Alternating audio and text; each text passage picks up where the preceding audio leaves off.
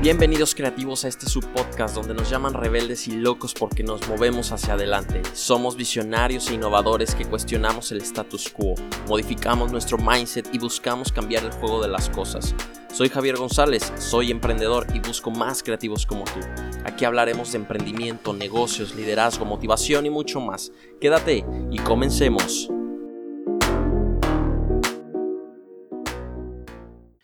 Muy buenas a todos, espero que estén teniendo un excelente día y pues nada, bienvenidos a este segundo episodio de Creativos Irracionales.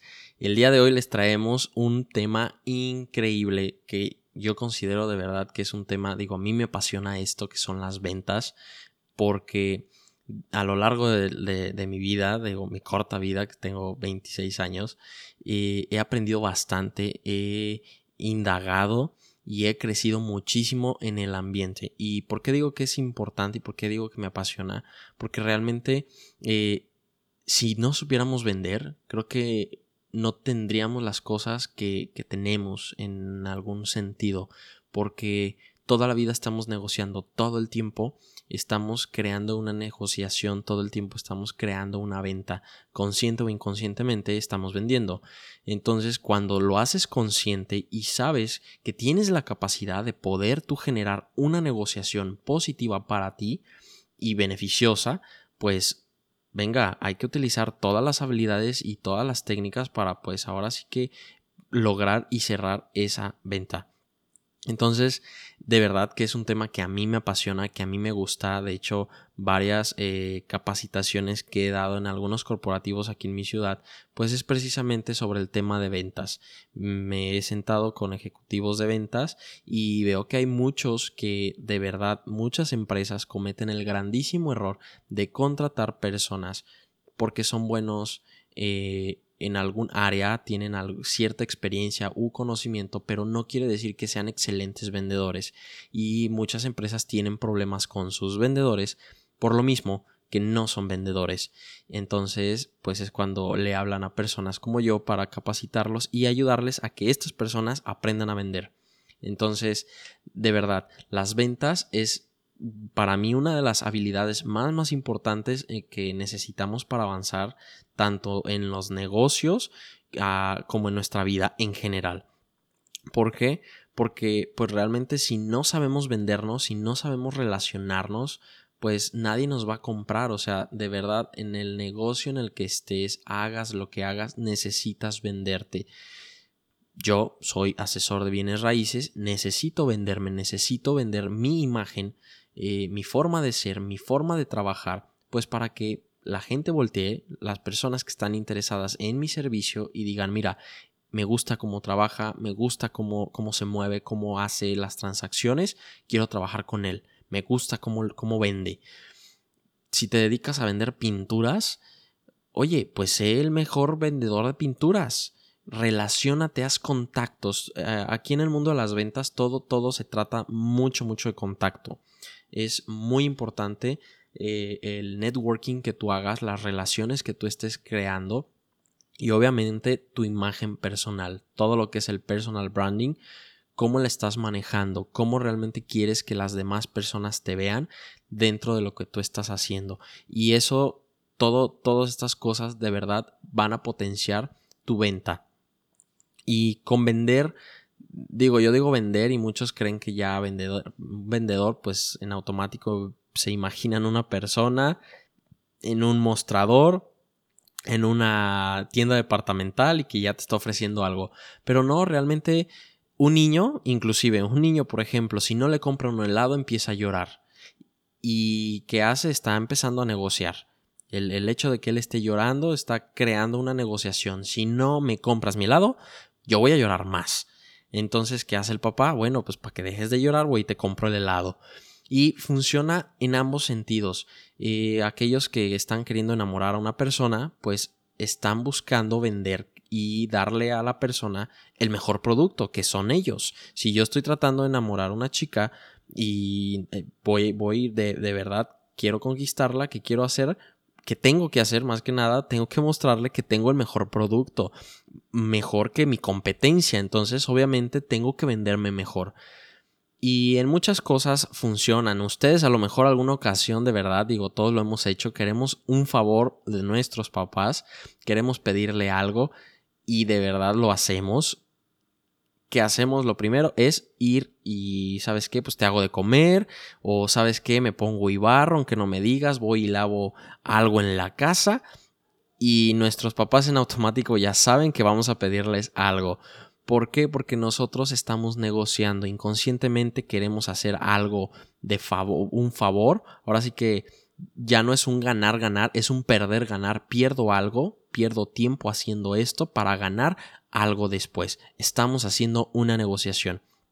Entonces, es muy importante todo este tema de ventas porque porque si realmente quieres iniciar un negocio, quieres emprender y no sabes vender, no sabes influir, no sabes persuadir, pues de verdad muy buena suerte tratando de levantar tu negocio, porque se necesita, necesitas esto.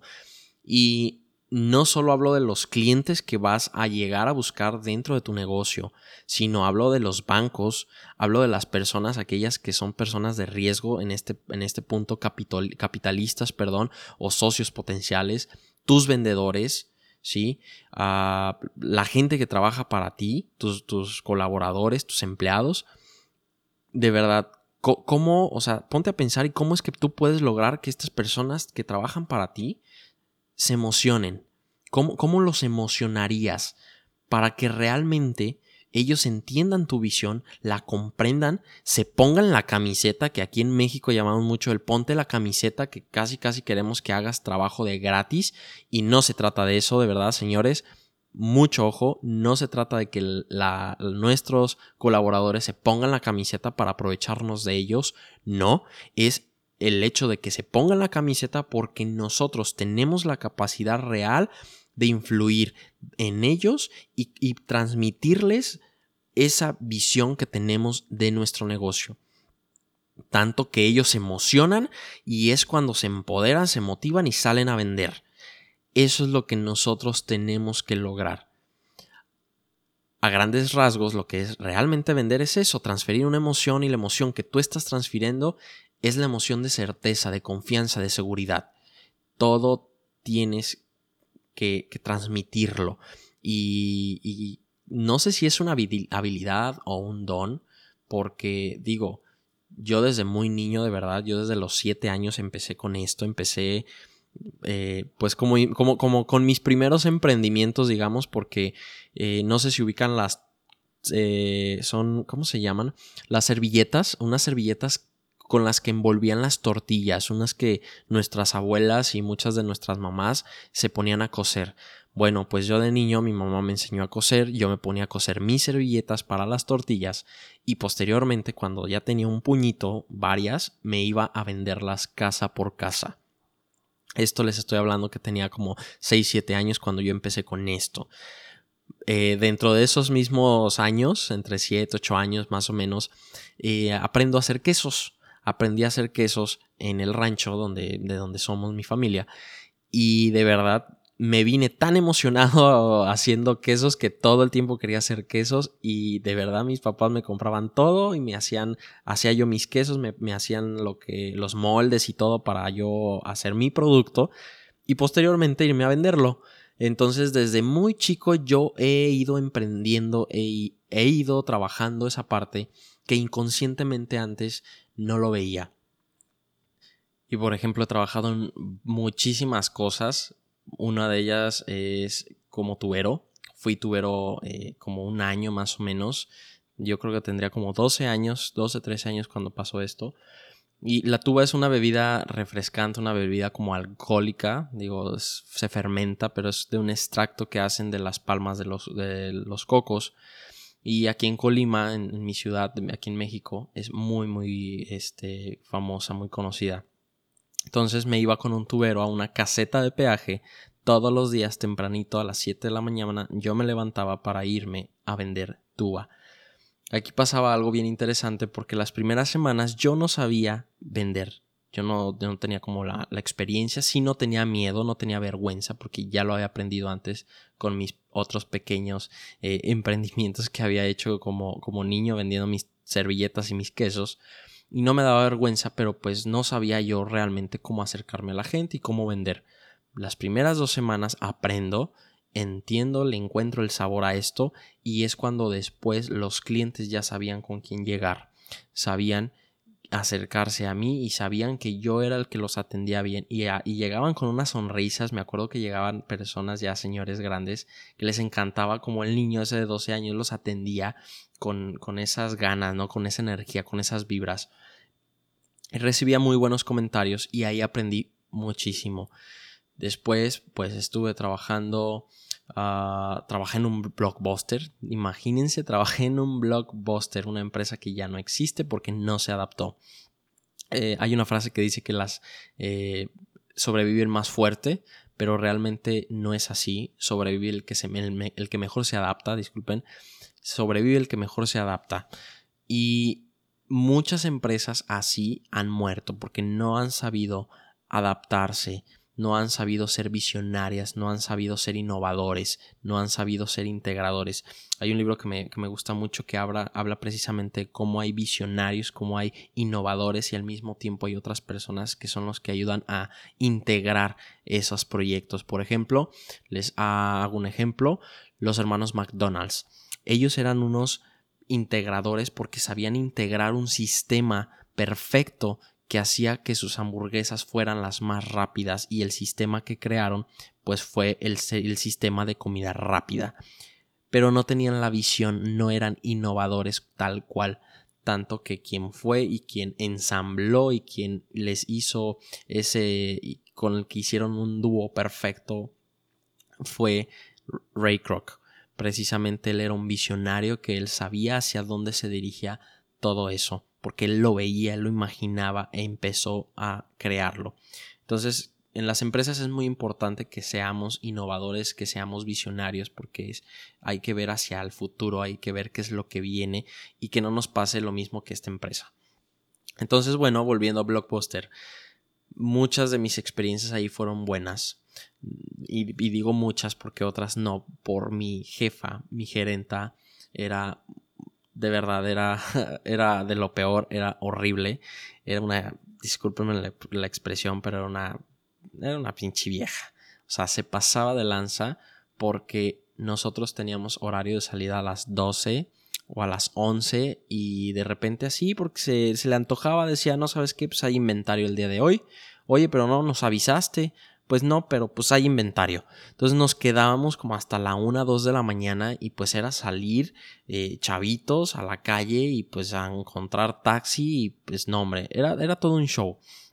No nos apoyaba mucho, pero eh, fue amena mi estancia ahí porque ahí conocí a una de mis mejores amigas, Karen Ruby, que de hecho también es González, ya le digo que es como mi hermana porque realmente tenemos una relación a pesar de que ya tiene muchos años que se fue de, Colima, ella vive ahorita en Cuernavaca, pero siempre hemos tenido una comunicación muy muy fuerte y siempre nos hablamos, de repente le mando mensajes y me dice, güey, no mames, estaba pensando en ti y yo o ella me manda y le digo, no manches, Karen, justo pensé o vi algo y dije, le voy a mandar mensaje y recibo un mensaje de ella.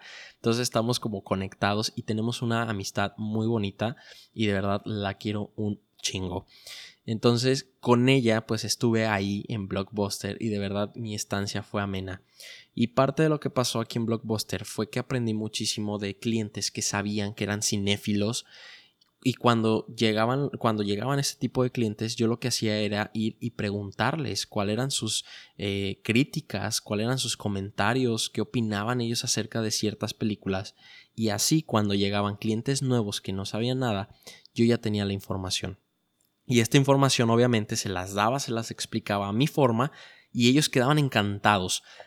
Tanto que después llegaban y decían, oye, ¿qué, tal? ¿Cómo estás? Y ya los tuteaba. Ya los tuteaba, perdón, ya la chocábamos, eh, ya incluso algunos me invitaban a salir, por ahí conocí a dos maestros, dos señores que muy, muy amigos míos. Entonces, realmente empecé a hacer relaciones, empecé a hacer contactos, el networking y empecé a vender, empecé a saborear un poquito lo que eran las ventas. Entonces me fue muy bien ahí en Blockbuster hasta que cerró y después y me fui, trabajé en... Ah, estuve de capturista, ya me acordé, estuve capturista como capturista en una empresa que se dedicaba a capturar, capturista, capturar datos del de, de, las personas para los programas del gobierno hacia los jóvenes, las mujeres, los campesinos y todo esto, eh, los programas que da el gobierno. Entonces yo trabajaba en una empresa y ahí me encargaba de capturar información y subirla a las plataformas. Trabajé ahí también como un año más o menos hasta que entré en veterinaria empecé a trabajar en veterinaria. Bueno, antes de entrar a veterinaria me acuerdo que inicié cortando el pelo de personas, pero no me gustó. Sentía como rara la cabeza de las personas y a los dos, tres semanas encuentro un trabajo en una veterinaria como estilista canino. Entonces de ahí nace como mi pasión por los perros, mi fascinación y es que decido estudiar medicina veterinaria. Trabajé en una veterinaria posteriormente en esa, en esa que entré al inicio como estilista y todo, duré como dos años y posteriormente entró a otra en la cual duré siete años. Duré siete años en esa veterinaria desde que se abrió y mi experiencia ahí fue también muy muy buena y aprendí bastante.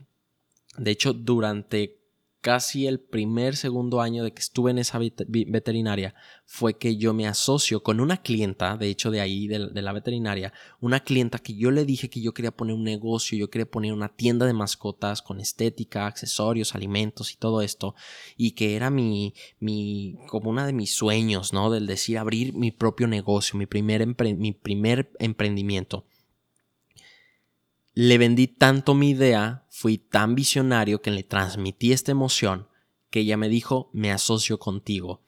Y nos asociamos. Fue ella mi socia capitalista y yo fui el socio operativo o el industrial, como le quieran llamar. Entonces, duramos ocho meses, me estuvo yendo bastante bien porque yo estuve todos los días ahí en mi negocio, lo abría temprano, lo cerraba tarde y no, no, yo di todo por mi negocio, era mi bebé. O sea, cuando aquellos que han abierto un negocio y su primer negocio fracasa, eh, realmente se siente feo. Bueno, no sé cómo ustedes lo sientan, pero yo sentí feo porque era mi bebé. Y aquí fracasó porque empecé a tener problemas con mi socia, cuestiones administrativas. Y ahí aprendí administración aprendí bastante de administración. Y bueno, aquí conocí a Rafael, que fue eh, la persona de, las, de, la que les hablé el episodio anterior, el primer episodio. Y posteriormente se cierra mi negocio y me regreso a la veterinaria donde estaba, ¿no? Y ahora sí que después dentro de la veterinaria, algo que aprendí que me ha servido hasta el momento de hoy, que de hecho yo he dado ese consejo a otras personas, es que el doctor una ocasión yo le dije que yo me sentía ansioso y con miedo porque al dar mis primeras consultas, cuando daba mis diagnósticos de repente decía nombres mal. Como ustedes saben en medicina humana y medicina veterinaria pues hay nombres de medicamentos, de enfermedades o incluso de bacterias y parásitos así súper raras y a mí me causaba nervios y ansiedad porque de repente decía cosas que no, o sea, daba un nombre por otro. Entonces, yo no quería como cometer errores porque siempre he sido así como que medio perfeccionista hasta cierto punto, siempre he querido hacer todo bien. Tanto que he grabado un montón de veces como mi intro lo grabé un montón de veces, el primer episodio lo grabé un montón de, de veces, este episodio incluso ya no lo grabé más que tres veces, pero vaya, he agarrado muy buena información y como que voy haciendo mi feedback, ¿no? Por lo mismo que no tengo mucha experiencia y, trato que sea perfecto, pero bueno, a final de cuentas es un podcast, es algo en donde se vale todo, no tiene que ser perfecto y bueno, aquí estamos. Entonces, volviendo al tema, le dije que esa era mi incertidumbre, que no sabía exactamente qué, qué hacer porque tenía miedo, a lo que él me dijo, que cuando yo hablara con mis clientes y les fuera a dar un diagnóstico, se los dijera con tanta seguridad y tanta confianza de que de verdad era lo que yo les estaba diciendo, que yo me la creyera. Y lo siguiente que hice fue hacer eso, creérmela, sentir esa confianza y esa seguridad de darles ese diagnóstico y mis clientes me creían. Así me equivocara en un medicamento, en el nombre de la enfermedad o les dijera una bacteria o un parásito mal. Me lo creían porque se los decía con seguridad, con confianza. y me trajo muy buenos clientes y al final aprendí, aprendí bastante y eso lo he aplicado, lo sigo aplicando y se los digo a ustedes, aplíquenlo. Si algo no lo saben, no están seguros, de verdad, que no les importe, que no les importe, digan las cosas como ustedes las sientan, con lo poco mucho que sepan, ustedes díganlo, porque si realmente quieren ser buenos comunicando, la única forma de ser mejores es comunicando. Tienen que practicar, tienen que hacerlo, tienen que salir y hablar, tienen que salir y darse de topes allá afuera en la cabeza para entonces aprender. No es como que leas un libro y listo, ya sé comunicar. No, tienes que hacerlo, es un proceso y hay que disfrutar el proceso, hay que amarlo de verdad. Entonces yo aprendí todo esto y me traje muy buenas experiencias y de hecho allí en la veterinaria es donde nace otro negocio mío que es una, ah, digamos que es como un Uber y un Airbnb para perros. Ahora sí que tengo yo un negocio donde se da el servicio de paseos caninos y cuidados caninos personalizados, ya sea en casa de personas que trabajan conmigo, que colaboran conmigo, o en, tus, en su propia casa de mis clientes, ¿no? Se va y se les da de comer, se visita al perrito, se saca a pasear y todo. Y este concepto nace porque, pues, una, soy súper fan de los animales, más de los perros, y porque ya había visto este modelo en Estados Unidos e Europa y Europa. Entonces yo vi que aquí en Colima no había, y bueno, sí había dos chicos que paseaban perros, pero pues era como que estaban ahí nada más, ¿sabes? De hecho, todavía creo que siguen por ahí. Pero cuando llegas tú con otra visión cuando llegas tú y adaptas un modelo de negocio porque ya empiezas a conocer y a ver oportunidades donde otros no las ven, es cuando empiezas a hacer las cosas diferentes. Hay un chico aquí en mi ciudad, este, y una chica que ya tienen mucho tiempo haciendo esto, pero lo hacen ellos solos y cobran súper barato yo llegué y me vuelo la barda cobrando 150 la hora por perro. Por pasearte, un perro cobraba 150 la hora. Aquí en México 150 es un montón porque hay personas allá afuera trabajando 8 o 12 horas por ganarse 150 y de verdad yo me los ganaba trabajando una hora paseando un perro, que ni siquiera es trabajo, era nada más irme a pasear, a cotorrear con el perro, tomarme selfies y listo. Pero me empezaban a llegar más clientes y lo siguiente que hice fue pensar, dije, a ver, yo no puedo dividirme en tantos pedazos, ¿qué tengo que hacer? Entonces lo siguiente que hice fue empezar a meter chicos aquí a trabajar conmigo.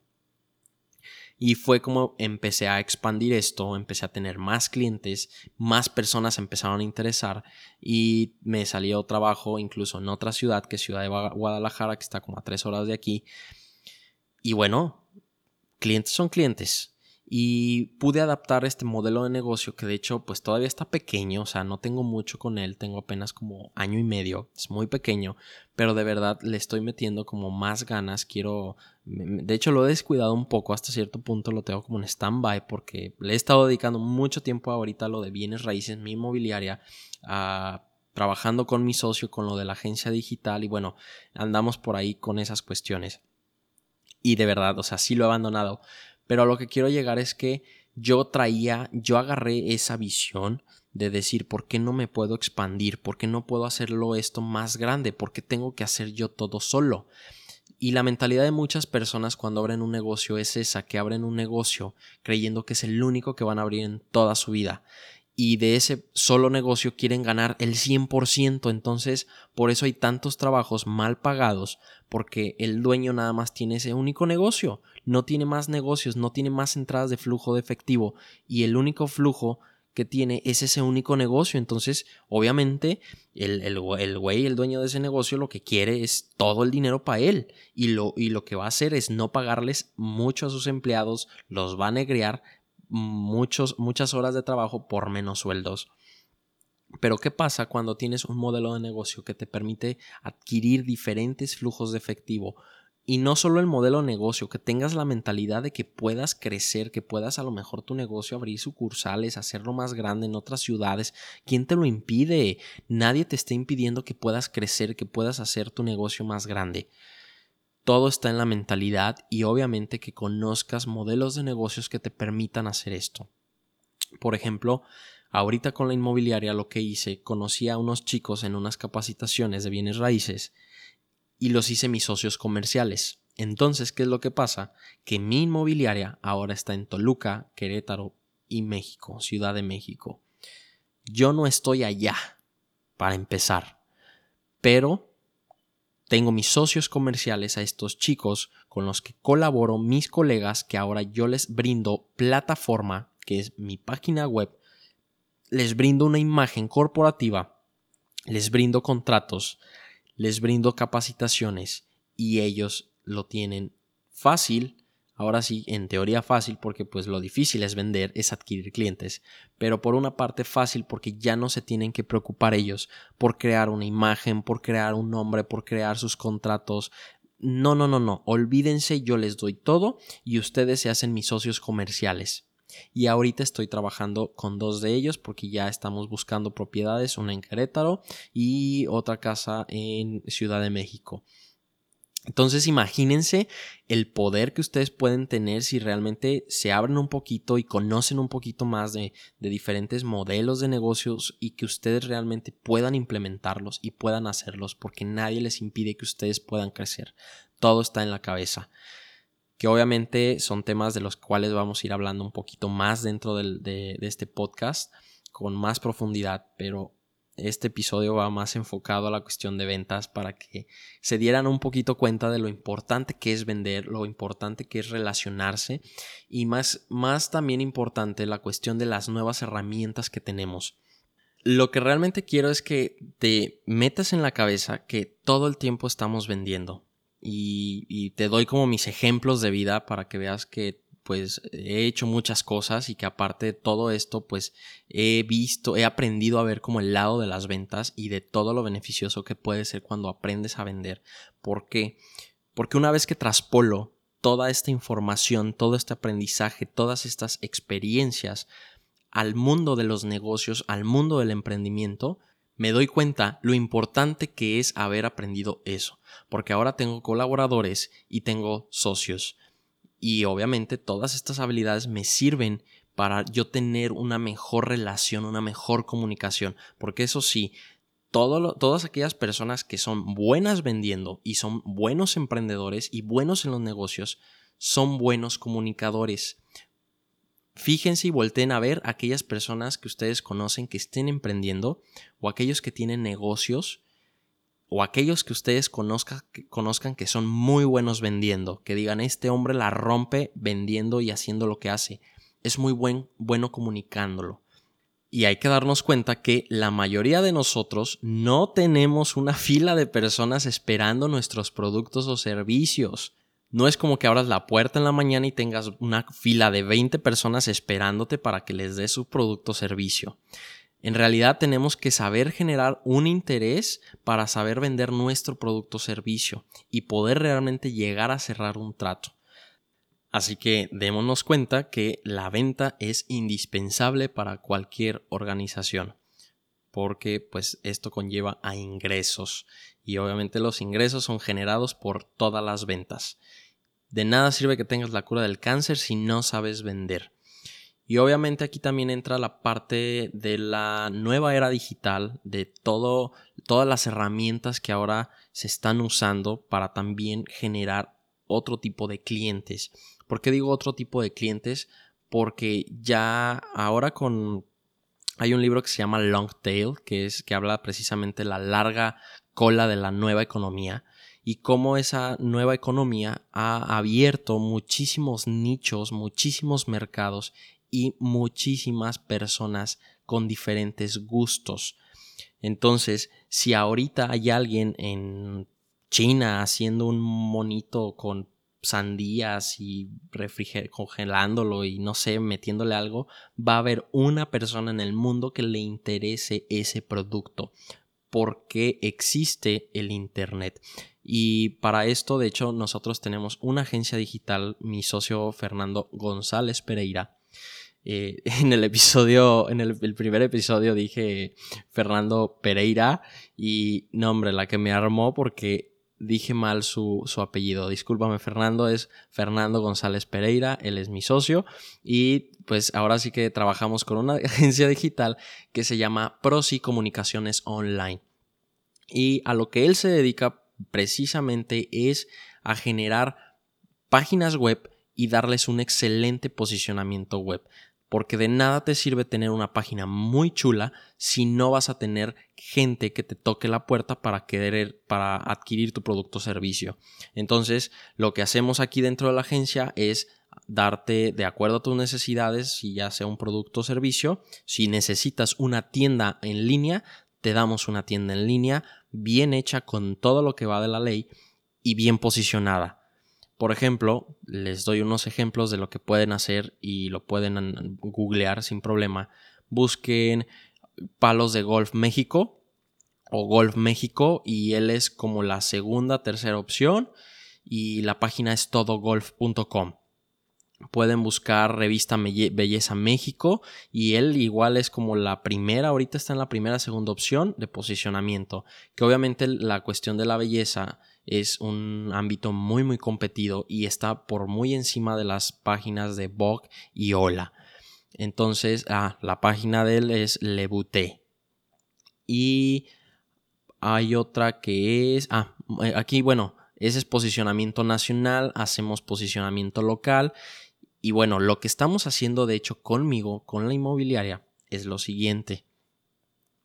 Que muchos asesores en, muchos aspectos, en muchos rubros, no nada más en bienes raíces, pero por ejemplo les doy yo mi ejemplo aquí en bienes raíces, cómo es que los asesores, la mayoría trabajan aquí, al menos en mi ciudad, es haciendo lo siguiente, se meten en grupos de Facebook donde hay como 3.000 miembros, de los cuales 2.999 son asesores y publican casas de 5 millones, 10 millones. ¿Cuál es el problema? Que no estás tirando tus propiedades a clientes potenciales. O sea, se la estás tirando a un montón de asesores que están vendiendo lo mismo que tú o más caro. O incluso no están vendiendo nada y nomás ahí suben propiedades a ver qué les cae. Porque así hay muchos asesores que nomás suben o a veces, o a veces ni suben nada y bueno. Entonces, ¿de qué me sirve subir mis publicaciones en un grupo de Facebook de 5 millones cuando a las dos horas mi publicación va a estar hasta abajo porque muchísimas personas más están publicando sus casas y mi casa y es un eh, feed vertical, obviamente mi información se va a ir hasta abajo, se va a perder. Y si te pones a pensar, si tú tuvieras 5 millones, digo, yo hago el ejemplo conmigo y digo, a ver, si yo tuviera 5 millones, yo no voy a Facebook y me meto a un grupo de Facebook a buscar una casa de 5 millones. Lo más lógico y racional es ir a Google y buscar casa en Cancún o casa residencial o departamento en Playa del Carmen.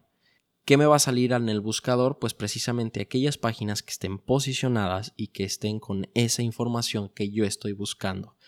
Si piensas como tu cliente, vas a lograr encontrar a tus clientes. Entonces, mi socio junto, ahora sí que la agencia digital junto conmigo, pues estamos haciendo como esa fusión donde vamos a posicionar esta página de nosotros de tal manera que si buscan propiedades de la Ciudad de México, hay alguien que se quiere venir a Colima y pone Casas Colima, pues en automático le va a salir mi página posicionada dentro de las primeras cinco opciones del buscador.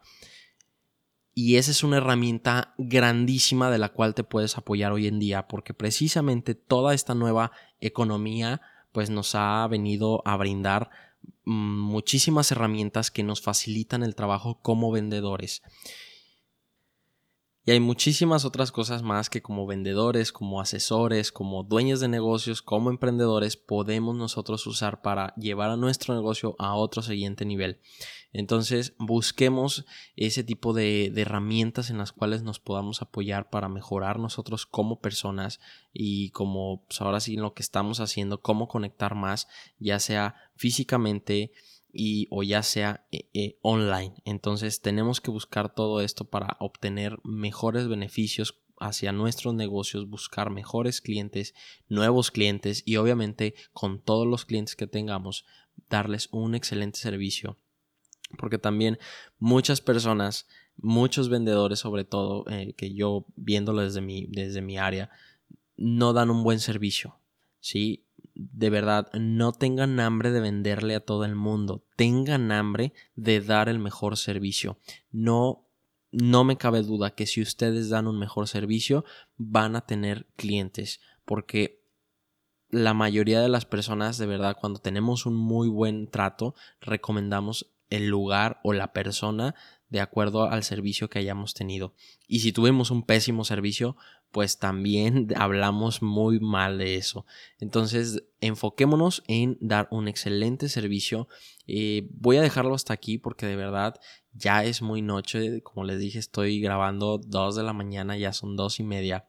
Entonces voy a dejarlo aquí, voy a grabar el siguiente episodio y les voy a dar un poquito más de eh, algunas estrategias y técnicas para que ustedes puedan usar dentro de la venta, estrategias de cómo obtener nuevos leads, cómo perfilar a sus clientes y no técnicas ni estrategias, sino más que nada unas pautas de los nuevos clientes, de cómo piensan los nuevos clientes ahora con esto de la nueva larga cola de la economía, todos estos nuevos nichos y cómo ustedes pueden aprovechar todo esto para obtener mejores resultados.